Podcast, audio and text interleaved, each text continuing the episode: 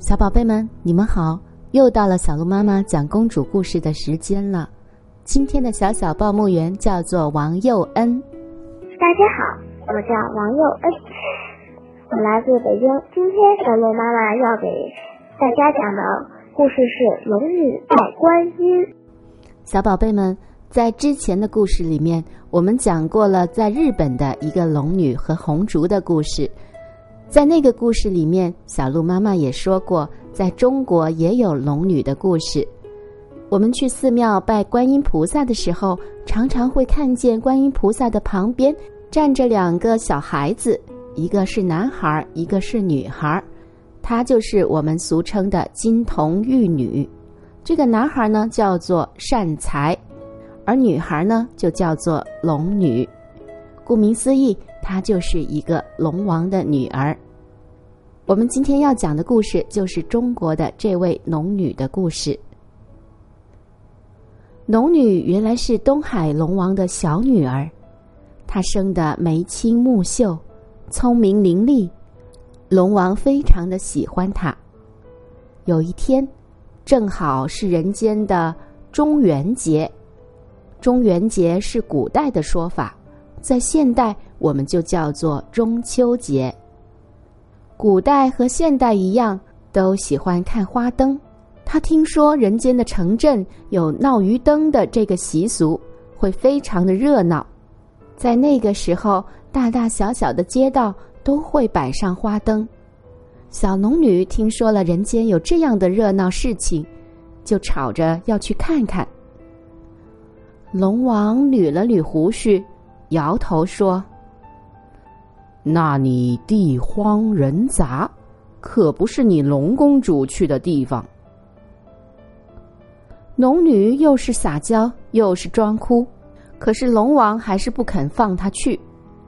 龙女嘟起小嘴巴，心里想：你不让我去，我偏要去。好不容易挨到了三更天，龙女就悄悄的溜出了水晶宫。变成一个很好看的渔家少女，踏着朦胧的月色，来到了闹鱼灯的地方。这是一个小渔镇，街上的鱼灯多极了，有黄鱼灯、鳌鱼灯、章鱼灯、墨鱼灯、鲨鱼灯，还有龙虾灯、海蟹扇贝灯、海螺灯、珊瑚灯。龙女东瞧瞧，西瞧瞧，越看越高兴。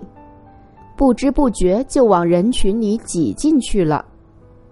不一会儿就到了一个十字路口，这里更有趣，鱼灯叠着鱼灯，灯山接着灯山，五颜六色的光华璀璨。农女望着眼前的这一片花灯，看得出了神。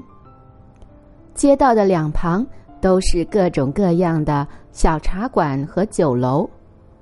没想到，突然在这个时候，从阁楼上泼下了半杯冷茶来，不偏不倚的，正泼在了龙女的头上。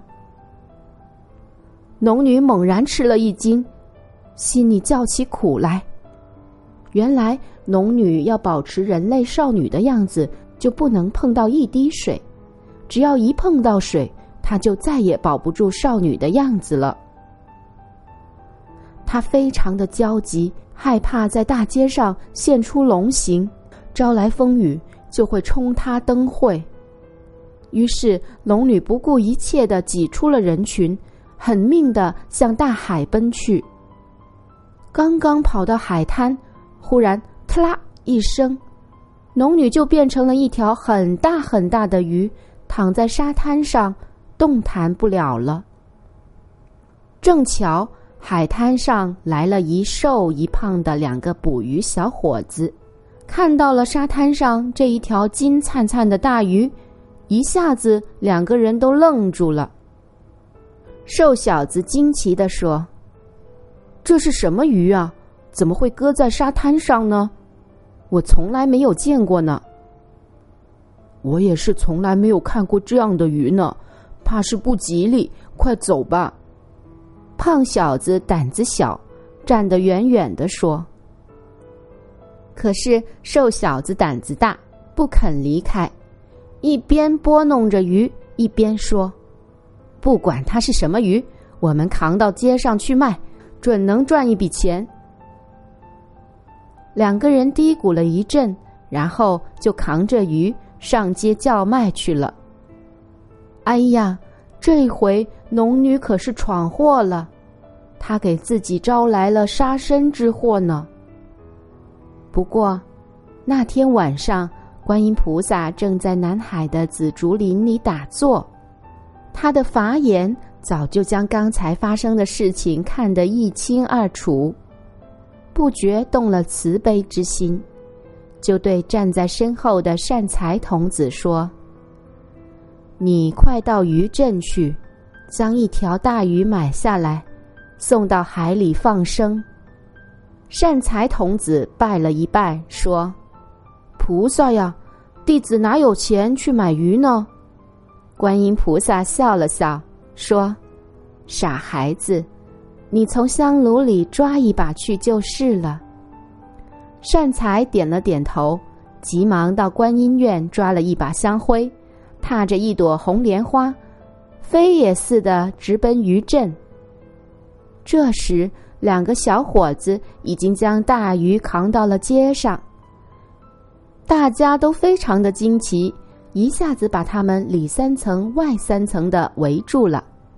大家叽叽喳喳的，有称奇的，有赞叹的，也有问价的，议论纷纷。不过谁也不敢贸然买这么大一条鱼。有个白胡子老头说：“小子啊，你这条鱼太大了，你们把它展开来零卖吗？”胖小子一想，觉得老头说的有道理。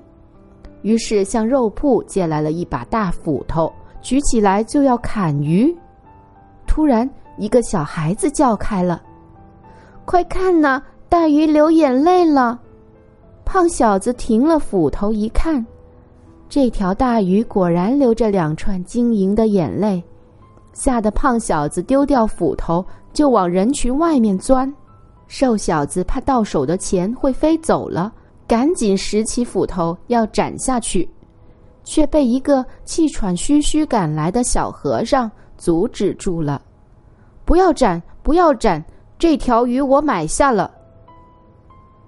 众人一看，十分诧异：小和尚怎么买鱼来了？那个白胡子老头哼了一声，翘着胡子说：“和尚买鱼。”怕是要开荤还俗了吧？大家都笑了起来。小和尚见到众人冷语讥笑，赶紧说：“我买这条鱼是去放生的。”说完，就掏出了一撮碎银子，递给了瘦小子，并要他们将鱼扛到海边。瘦小子心里暗暗高兴，钱赚到了。扛到海边，说不定等小和尚一走，依旧能够把这条大鱼扛回来呢。他招呼胖小子一起扛起大鱼，跟着小和尚向海边走去。三个人来到海边，小和尚叫他们将大鱼放到海里。那条鱼碰到海水，立刻打了一个水花，游出老远老远，然后。调转身来，同小和尚点了点头，就消失不见了。瘦小子见鱼游走了，这才断了再捞钱的念头，摸出碎银要分给胖小子。不料摊开手心一看，碎银变成了一把香灰，被一阵风吹得无影无踪。转眼他们再去找小和尚，小和尚早就不知去向了。再说东海龙宫里，自从不见了小公主，宫里宫外乱成一窝蜂。龙王气得龙须直翘，海归丞相也急得把头颈伸得老长。守门官谢将军吓得乱吐白沫，玉虾宫女也怕得跪在地上打颤，一直闹到天亮。农女回到了水晶宫，大家才松了一口气。龙王瞪起眼睛，怒气冲冲的大声骂道：“小孽畜，你胆敢私自外出，说到哪去了？”龙女一看龙王动了怒，知道撒娇也没有用了，就照实把自己的遭遇讲了一遍。要不是观音菩萨派了善财童子来救他，他就会没命了。龙王听了，脸上黯然失色。他怕观音菩萨将这件事情讲了出去，如果让玉皇大帝知道了，自己就会落得一个教女不严的罪名。于是就将他逐出了水晶宫，等着他自己回来认错。龙女伤心极了，茫茫东海，到哪里去安身呢？第二天，她哭哭啼啼的游到了南海的莲花洋。哭声传到了紫竹林，观音菩萨一听就知道是龙女来了，他吩咐善财去迎接龙女上来。善财蹦蹦跳跳的到龙女面前，笑着问道：“龙女妹妹，你还记得我这个小和尚吗？”龙女连忙擦掉眼泪，红着脸说：“你就是我的救命恩人呢。”说着就要叩拜。善财一把拉住了他，说：“走，观音菩萨叫我来接你呢。”善财和龙女手拉着手走进了紫竹林。龙女一见到观音菩萨端坐在莲台上，俯身就拜。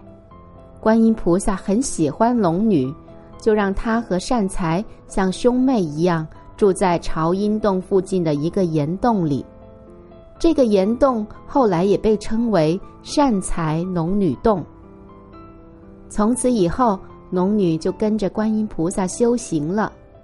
后来龙王反悔了，常常想将龙女叫回去，可是龙女依恋着普陀山的风光，再也不愿意回到禁锢她的水晶宫里去了。小宝贝们。你们听说过浙江省的普陀山吗？相传那里是观音菩萨的修行之地。我们在故事里面说的紫竹林和善财龙女洞，都能够在那个地方找到。好了，今天的故事又到此结束了，非常感谢你的收听，